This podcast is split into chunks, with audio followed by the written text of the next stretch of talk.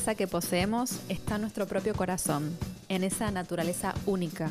En nuestro interior hay un universo sagrado y complejo que podemos acceder a él con solo cerrar los ojos y sentir nuestra propia esencia. Sin embargo, no siempre es fácil mirarnos, y esto hace que nos desconectemos de nosotros y de nuestra propia sabiduría. En este podcast vamos a estar hablando de las herramientas para que puedas conectar con vos y puedas vivir de forma más auténtica y alineada con tu propio corazón. Mi nombre es Marina Fianucci, soy psicóloga y me dedico a la práctica clínica de pacientes con una visión holística e integral. Acompáñame en esto, que es verdadera esencia. Te doy la bienvenida. Episodio número 31. ¿Qué es la felicidad? ¿De qué depende la felicidad? Depende de cuánto dinero tengamos, de cuánto amor eh, recibamos, de cuánta salud gocemos. ¿No te ha pasado alguna vez que buscas un objeto y lo tenés justo enfrente tuyo, en la palma de tu mano? Algo similar ocurre con la felicidad. Estamos todo el tiempo buscándola hacia afuera cuando en realidad la tenés adentro tuyo. Todos queremos ser felices. Nadie se levanta conscientemente a la mañana diciendo, hoy quiero sufrir. Pero sin embargo, a veces parece que es muy difícil poder lograr esa felicidad.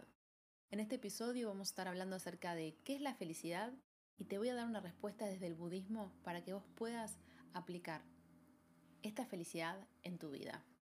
Si te interesa la temática, quédate escuchando, que el episodio comienza así. La felicidad es un estado de imperturbabilidad del alma. Qué hermosa frase. La leí hace montón, no me acuerdo del autor, debe ser algún filósofo. Vos sabés que en psicología y en filo se estudia muchísimo acerca de la felicidad y hay tratados de la felicidad tremendos desde de épocas muy tempranas, porque digamos que es algo que a los seres humanos nos interesa saber digamos, si la felicidad tiene que ver por, una, por cuestiones externas o por cuestiones internas. ¿De qué depende? ¿no? De, de, cuánto dinero ganemos, de qué condiciones laborales tengamos, de qué... Em, de cuánto amor tengamos, de nuestros vínculos, de nuestra salud. ¿De qué depende esa felicidad? ¿Esa felicidad depende de condiciones externas o de condiciones internas? Bueno, Frente a esta gran problemática, mm, me basé para este episodio en una charla TED hermosa que dio mm, Matthew Ricard, que es el monje más feliz del mundo, lo pueden buscar así en, en internet. Y él habla desde la felicidad desde una respuesta del budismo y habla de felicidad o bienestar, ¿no es cierto? Desde el budismo eh, se entiende que ser feliz es una condición que es interna. Y hay una frase que siempre se dice, ¿no? Ser importante es del ego, ser feliz es del alma. Este episodio también se anuda muchísimo con el episodio del ego se ofende, el alma aprende, ¿no es cierto? Y también mereces lo que sueñas, ¿por qué no? Se anuda muchísimos otros episodios que también te invito a escucharlos si no lo hiciste. Pero básicamente, eh, lo que te quiero transmitir hoy es que nuestro cerebro Hoy, hoy nuestro cerebro entiende la felicidad en función de logros o cosas materiales. Estamos inmersos en un mundo donde aprendemos a comprar la felicidad. Hay una propaganda de una famosa gaseosa que es como si vos la compras, estás comprando felicidad para tu casa. Cuando esa gaseosa es un ultra procesado que tiene un montón de azúcar, no voy a decir la marca. Eh, estamos inmersos en un mundo donde regalamos felicidad y donde cosificamos la felicidad. Sobre todo ahora el momento que estoy grabando el episodio es diciembre y se acercan las fiestas navideñas y es como que regalar algo es regalar felicidad. Y nuestro cerebro parece estar programado para entender la felicidad en cuanto a logros y cosas materiales. Y después de tantos millones de años en la Tierra, dejó de ser algo interior para transformarse en algo externo a mí. Escucho muchísimo en consultorio que voy a ser feliz cuando me reciba, voy a ser feliz cuando esté en pareja, voy a ser feliz cuando eh, me vaya a tal lado de viaje o cuando me vaya a vivir a determinado lugar. Es como la felicidad siempre la pones en el afuera y definida por algo externo. Por eso eh, quiero transmitirte la visión budista que habla de la felicidad o bienestar. Y es, es interesante esta mirada porque, como decimos, hay varias definiciones de, felicidad. Eh, hay tantas definiciones de felicidad como teorías, digamos, ¿no? Pero es muy difícil definir una felicidad cuando eh, la, felicidad es una preocupación muy importante en nuestra vida. Y pareciera que mm, este Matthew Ricard dice, parecía que los, los filósofos definen la, o los grandes pensadores definen la felicidad en función de sus propios términos, ¿no? Y que está muy ligado a, al placer. Al placer que depende del tiempo, del objeto, del lugar. Y si yo cambio de naturaleza, eh, me cambia también mi, concepto de, felicidad. Por ejemplo, él dice así, te puede encantar una torta de chocolate. La primera porción es deliciosa, la segunda no tanto y la tercera ni te cuento. Esa es la naturaleza de las cosas. Y si uno confunde placer con felicidad, sabemos que el placer se consume a sí mismo en la medida que lo experimentas. Y el placer es algo que está irradiando en el afuera. Ahora bien, él dice que la palabra felicidad es una palabra vaga y prefiere usar la palabra bienestar.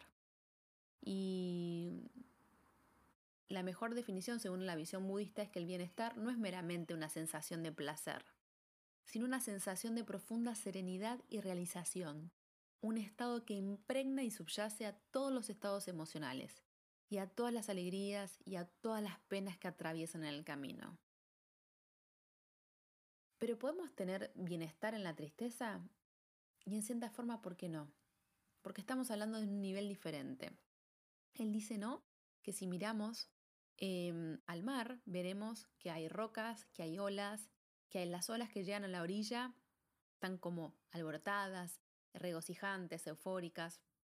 Y si miramos en el alta mar, puede ser que haya pequeñas tormentas, pequeños maremotos, pero si miramos en el fondo del mar, el fondo sigue, el mar sigue allí, sin cambios. ¿Y por qué es esto?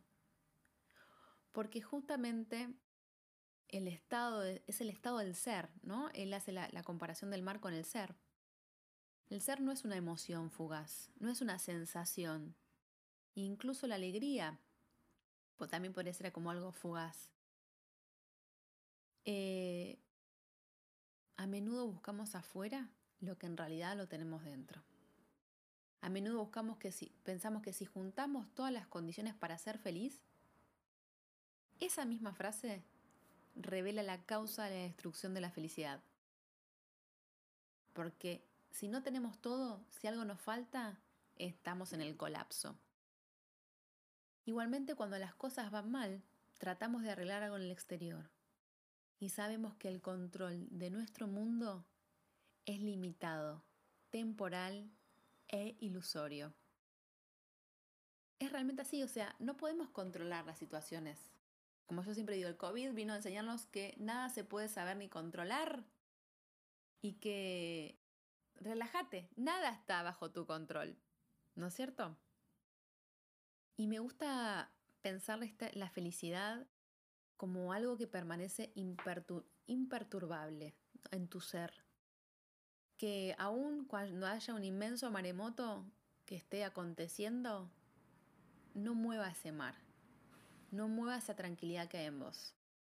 Porque la felicidad es un estado del alma, no es un estado, es un estado del alma, no es algo que está afuera, es algo que está adentro.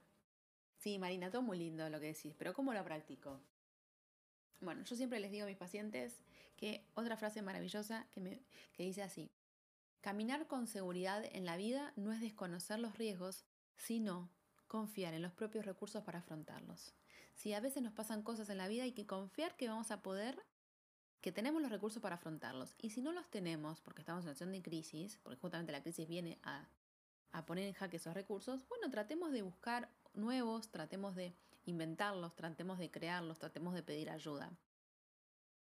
Y como dice el Dalai Lama, el Dalai Lama ser positivo no es ser obtuso, no es no pensar que hay, que hay obstáculos. Ser positivo es saber que vamos a encontrar una solución a aquello que nos aqueja. Y si no hay solución, ¿para qué preocuparse? Y si hay solución, ¿para qué preocuparse? Dice que un, dice, digamos, eh, este, este monje Matthew Ricard dice que el Dalai Lama estaba en Portugal y estaba visitando unos, unos eh, edificios muy modernos que estaban construyendo y él dice, todo muy lindo, todo muy lindo estas construcciones que se dan, estos 30 pisos, esos edificios súper modernos, pero si empezamos a construir hacia adentro, y yo creo que eso es lo, lo que te quiero transmitir, ¿no? Que por más que estés en Tailandia, que obviamente es, nadie dice que no es lindo viajar, nadie dice que no es lindo tener eh, salud, que no es lindo tener energía, fortaleza, que no es lindo tener em, dinero, disponibilidad, de poder conocer unos, unos, lugares maravillosos. Pero vos podés estar en Tailandia, en, en Fifi, la playa más linda de Tailandia, sacándote fotos o visitando los templos, igual estar triste. O igual no encontrar la felicidad. Porque si vos necesitas ser feliz para que sean todas esas condiciones que vos estás pidiendo, nunca, nunca lo vas a poder ser. Porque encima si te falta una condición ya fuiste. Obviamente que esto es un concepto muy trascendental, que a veces es difícil entenderlo, sobre todo cuando estamos pasando una crisis importante en nuestras vidas. Pero lo que te quiero transmitir es que la felicidad tiene que ver con un estado de ser y tiene que ver con un estado de conexión. Que cuando la conexión es real es mágica. Y que desde la, esta filosofía de vida venimos a este mundo a aprender y a, mm, atravesar circunstancias y venimos a este mundo y según el budismo y según también mi creencia, eh, siempre nos volvemos a encontrar y hay un montón de otras vidas también donde uno viene a, Es como que nunca se acaba, ¿no? Es como que el aprendizaje nunca se acaba. Uno descarna de este plano, pasa a otro plano y vuelve a encarnar si es que así lo desea, ¿no? Que siempre venimos a aprender y que lo que perdura, lo que nunca se va, lo que nunca se muere, es el alma, es el ser. Es re profundo quizás este episodio, pero no quiero dejar de, comentarlo que si vos pensás que em, la felicidad se compra, la felicidad está en una caja de zapatos, obviamente a mí me encantan los zapatos, tengo un montón de zapatos, amo los zapatos, si la felicidad está en una cartera, si la felicidad está en un título, si está en estar de novia o es tener pareja o tener determinado auto, eso no es felicidad. Estamos hablando de placer. Que también es hermoso el placer, ¿eh? ¿eh? Freud tiene un tratado que se llama El principio de placer. Es hermoso el placer. Yo te digo, conectate con el placer. Obviamente, si esos zapatos te hacen feliz, cómpratelos. Si te hace feliz irte a Tailandia, hacelo pero sabes que la felicidad como estado es un estado de ser. Y que si en algún momento de tu vida no puedes tener esos zapatos, no puedes viajar a Tailandia, por así decirlo, a Tailandia porque justo es el primer ejemplo que se me vino a la cabeza, o si no estás en pareja, o si no tenés determinada cosa, también puedes ser feliz. Y que muchas veces buscamos en el afuera cuando en realidad todo lo tenemos dentro. Por eso quiero leerte un poema re lindo que lo encontré en internet, no conozco al autor, que dice así. Dejé de insistir donde no había donde lo que yo buscaba. Dejé de pedir perdón con las manos cerradas. Dejé de esperar en sillas ocupadas. Dejé de poner expectativas en personas ocupadas.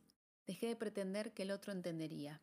Dejé de poner los ojos y la esperanza en los corazones que no querían latir al lado mío. Y entonces surgió la magia. Volví a mí, como único destino posible. Volví a mí como único camino es posible. Volví a mí como único reencuentro pendiente. Volví a mí y pude verme las costillas, los dolores y mi alma deshidratada pidiendo agua. Y me recibí, me acaricié, me perdoné, me recosté sobre mi hombro, me nombré con mi propia voz y me encontré, distinta pero intacta. Me tuve otra vez, me tengo otra vez, y entonces surgió la magia. Tengo la llave de las puertas que quiero abrir, acá adentro. Afuera solo están las cerraduras, pero yo decido dónde y de mí depende cómo. Yo decido dónde, yo elijo cómo, yo elijo con quién, yo elijo qué quiero, yo elijo qué merezco y qué quiero. Y la magia volvió a mí, porque nunca se fue, porque siempre habitó en mí, pero no, por mí, no permitía verla, por rechazarme, y así bajé a mis sombras y resucité. Me abracé y me acepté y seguí viva. Eh, me parece maravilloso este texto, espero que te haya gustado tanto como a mí. Y como siempre te digo, gracias por estar del otro lado, gracias por escucharme. Este episodio se reanuda con un montón más, con el ego se ofende, el alma aprende, mereces lo que sueñas. El episodio de la fábula del lecho y bambú, también esto de la ansiedad en periodo de transición, cuando queremos que nos surja algo y no nos dan los tiempos o no nos surge. Bueno, ¿qué pasa en ese momento? ¿No podemos ser felices? Claro que tenemos que ser felices. Obvio que tenemos que ser felices. Porque la felicidad, no te olvides, está dentro tuyo. Honro tu camino, honro tu proceso, que tengas una maravillosa vida y que seas muy feliz hoy y siempre.